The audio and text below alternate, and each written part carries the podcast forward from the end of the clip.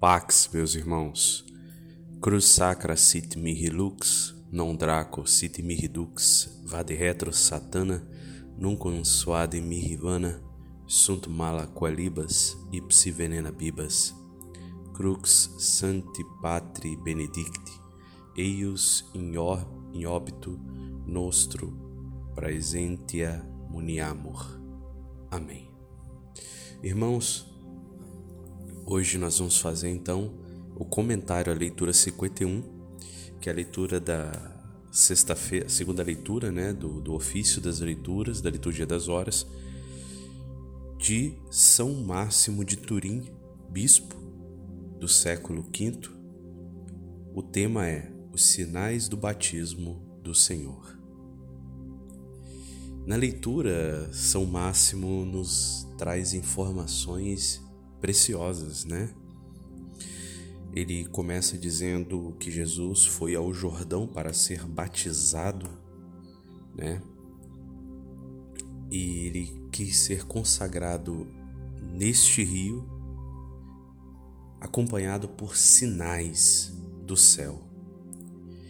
E ele diz que não é sem razão que celebramos essa festa pouco depois do Natal do Senhor, já que os dois acontecimentos se verificaram na mesma época, embora com diferença de anos. Então percebam, nada é à toa na igreja.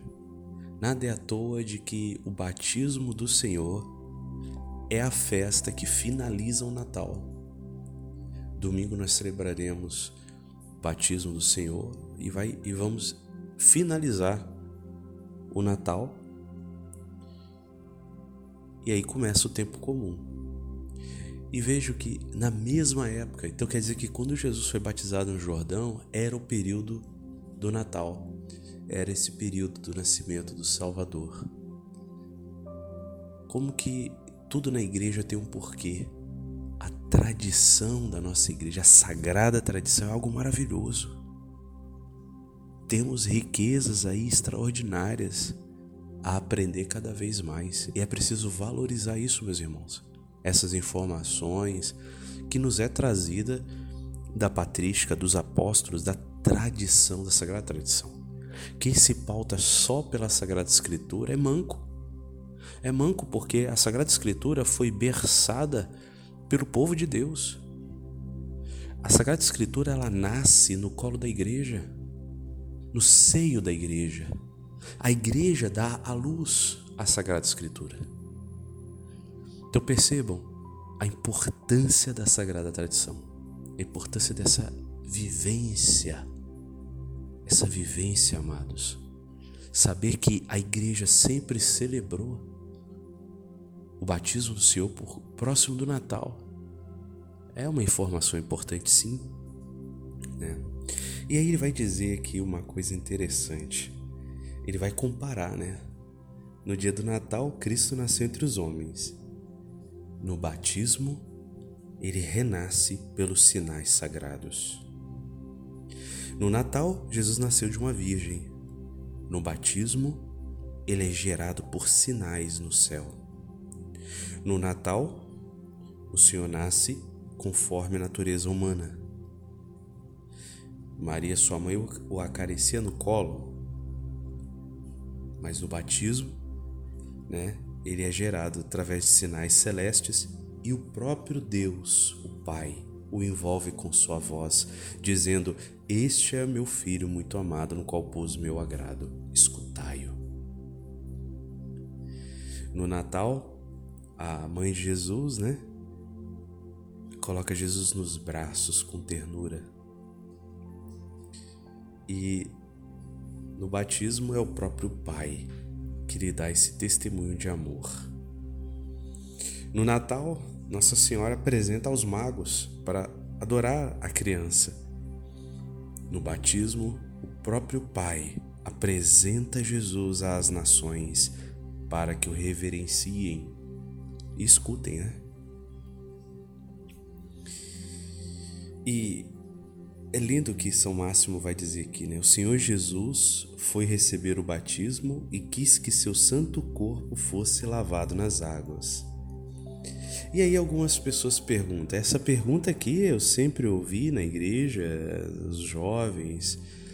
E veja, essa é a pergunta de todos os tempos, né? O próprio São Máximo fala. Alguém possa perguntar: se ele era santo, por que quis ser batizado? Quantas vezes a gente já ouviu isso, né? Dúvida. Pô, mas por que, que Jesus se batizou? Se ele é o Filho de Deus, se ele é santo, ele não precisava de se batizar. A res... Olha a resposta de São Máximo. Ele diz: escuta. Cristo foi batizado não para ser santificado pelas águas, mas para santificá-las e para purificar as torrentes com o contato do seu corpo. A consagração de Cristo é, sobretudo, a consagração da água. Olha, olha que interessante, olha que lindo isso. Cristo santifica a água quando toca. Na verdade, Cristo batiza a água. E a partir de agora, essa água vai nos lavar através do sacramento do batismo. E hoje, a primeira leitura da liturgia da missa, São João vai dizer do sangue e água que nos lavam, que nos purificam, que são para nós testemunho da verdade, junto com o Espírito. E continuação máxima aqui. Assim, quando o Salvador é lavado, todas as águas ficam puras para o nosso batismo. A fonte é purificada para que a graça batismal seja concedida aos povos que virão depois. Cristo nos precede no batismo para que os povos cristãos sigam confiantemente o seu exemplo. Então, Jesus se deixou batizar, primeiro para purificar a água e segundo para nos preceder no exemplo. A partir de agora, nós todos seremos batizados em Cristo. E aí, São Máximo vai comparar Páscoa da libertação com o batismo. Isso é feito por São Paulo apóstolo, isso é feito na Sagrada Escritura, isso é feito por vários santos. Mas São Máximo coloca aqui um toque peculiar. Ele diz assim: Assim como a coluna de fogo ia na frente através do Mar Vermelho, o povo, quando estava ali, preste a passar pelo Mar Vermelho, a coluna de fogo foi na frente deles. E aquela coluna de luz passa no meio das águas, abre o mar em duas paredes de água. E o povo atravessa pé enxuto, mas com a coluna de fogo à frente, guiando a coluna de coluna de luz. E aí ele vai dizer esse significado misterioso, assim como a coluna de fogo ia à frente através do Mar Vermelho para que os filhos de Israel seguissem corajosamente no caminho, foi a primeira a atravessar as águas, a fim de que o caminho aos que vinham atrás estivesse enxuto, né? E aí ele vai comparar isso com o batismo do Senhor.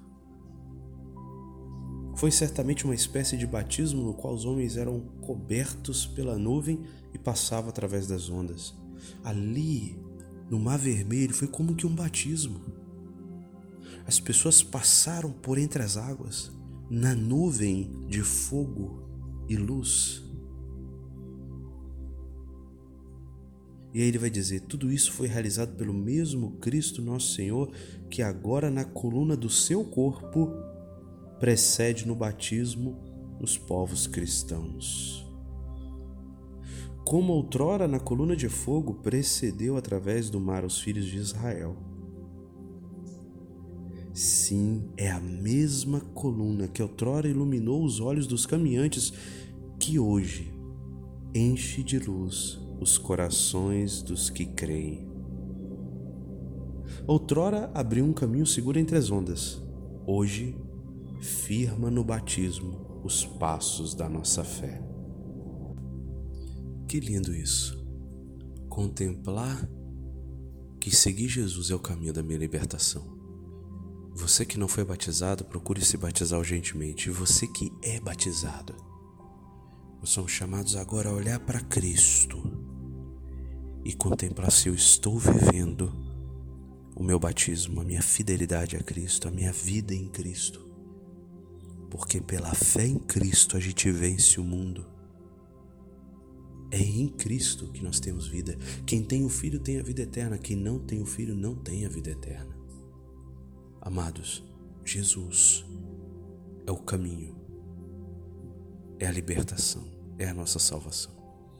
Que nós possamos ser fiéis ao nosso batismo e seguir os passos do Mestre e viver nessa vida uma contínua purificação, pedindo ao Senhor que nos lave, que nos purifique e nos consagre a Ele. Meditemos sobre isso neste dia. Louvado seja nosso Senhor Jesus Cristo, para sempre seja louvado.